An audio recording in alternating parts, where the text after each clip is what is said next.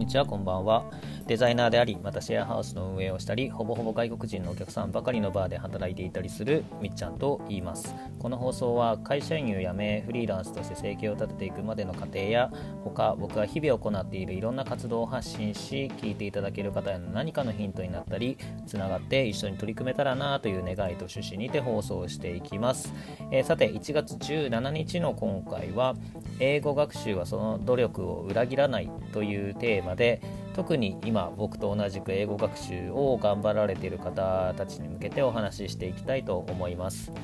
えー、僕は学歴がないので、えーと、ウェブとデザインという手に職をつけて仕事を得てこれまで生きてきました、えー、しかしあのキャリアを積みでまた時代がこう進むにつれてそのキャリア一本でこの先の人生を歩んでいくことに対して、えー、徐々に不安を感じ始めました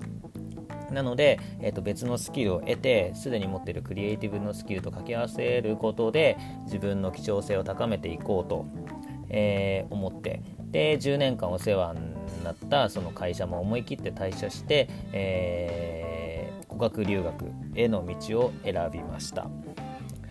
で僕は学生の頃勉強が本当に嫌いだったので、えー、留学に出た当初っていうのは2018年の5月だったんですけども、えー、その段階では B 動詞とは、えー、または SVOC とはみたいなそんなレベルな話でした。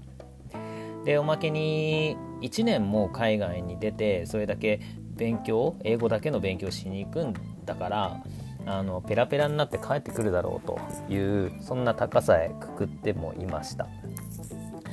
えー、でいざ本格的に勉強が始まってみるとその英語の学習の大変さというかその英語というかもう第二言語習得の壁の高さっていうのに早々にぶち当たりまして、えー、そうですねでその通ってた語学学校のクラスにはまだ自分の半分しか行ってない18歳の子とかも同じクラスにいるんですよ。でまあ同じクラスにいて全然僕喋れない僕に対してあのため息をつかれるなんてこともしばしばあってで、まあ、海外の子の英語っていうのは文法とか全然間違ってたりとかするんですけどもとにかく喋るんですよ。で、まあ、英語が喋れるっていうよりかは英語でとにかく喋るみたいな結構日本人と感覚が違ったりとかもします。まあそれは余談ですが、まああのー、そんな経験をする中でなんかやばい選択をしてしまったかもなと一瞬よぎりました。うんなんですけどももうそのお金と時間をつぎ込んでまたその嫁の理解も得た上でそこにいたので後戻りなんていう選択なんかはできず、まあ、やっとそこでこう決心の覚悟で英語の勉強に取り組み始めます。ですね。でそれで英語、まあ、語学学校に毎朝通っていたんですけどもそこで5時間ほど授業を受けた後、えー、さらにオンライン英会話にも登録しまして、えー、それで毎日45時間オンライン英会話をやってで学校の宿題とあとは自分が理解できなかった箇所の復習とあとは次の日の予習っていうのをもうほんと努力っていうよりかはもう生存危機みたいなそんなのに書かれて一心不乱で毎日やってました。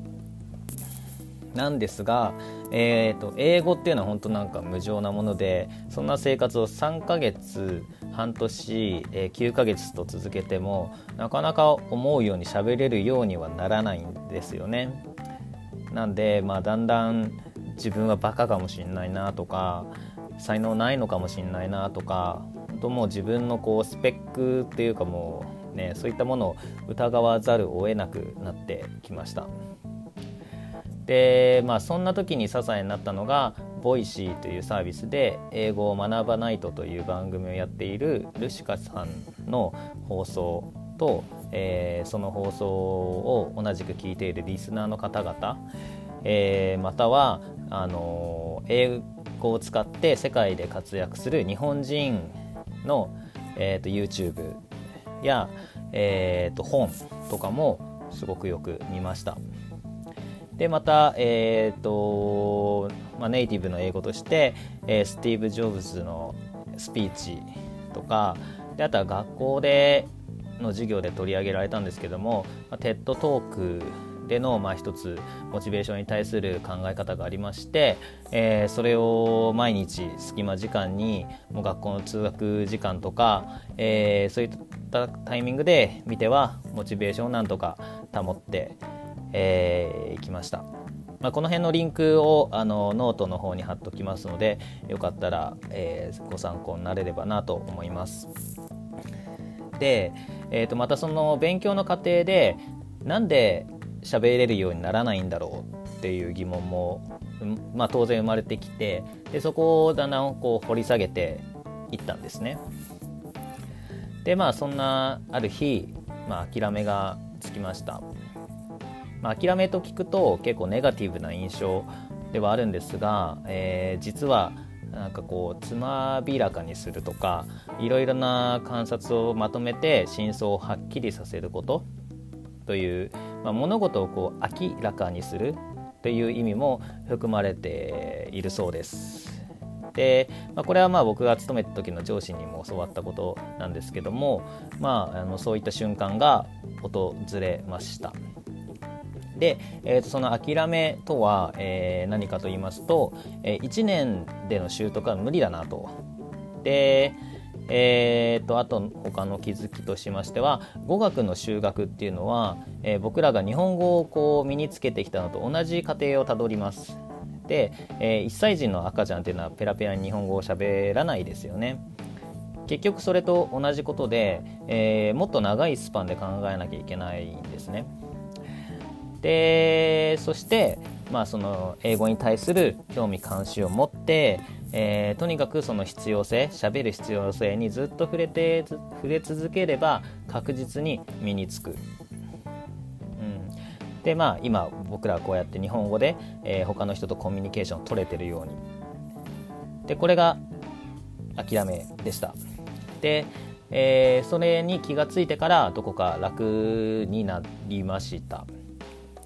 で最後に、まあ、今回はこの、えー、英語学習はその努力を裏切らないというタイトルでお送りしているのですが、えー、僕がそんな留学から帰国して今もう10ヶ月経っていまして、まあ、今も引き続き英語の勉強を続けているのですけども、まあ、当時あの新任者狂いで勉強していたことっていうのが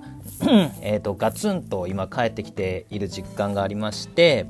えー、まあ、ちょっとこのタイミングでぜひお伝えしたいなと思って、あのまあ、こういったテーマでお送りすることにしていますしました。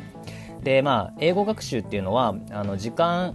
学習時間に比例してきれいに斜めで斜めの右肩上がりの線で上がるものではなくて、えー、階段状の上昇で、えーと、と上がるというふうによく言われています。えーでその当時留学してた当時どうしても理解できなかったこととかあの言い詰まっていたことっていうのが今急にクリアになって、えー、なんかうんなんていうか喋ってる時は脳みその負荷っていうのがだいぶ軽くなったような気がもうそれはすごく実感としてありまして、えー、そうですね。だからなんかこうやっぱりそこまあ、タイトル通りあり努力裏切らないんだなっていうのをあの心から今実感しています。で、まあ、まだまだ僕も勉強トレーニングを重ねていくつもりですが、えー、と一応参考までに、まあ、僕は最近始めましたあの英語の音声日記を、えーまあ、ツイッターで毎日上げていましてそれをちょっとここにも貼らせていただきます。えー 2018年5月、まあ、僕があの留学に出た月がそこなんですけどもその当初、えー、B 同士も、えー、SVO もあまりよく分かってなかったものが約、えー、1年8ヶ月やってきて今こんな感じですっていうのを、えーまあ、ちょっと感じていただけたらなと。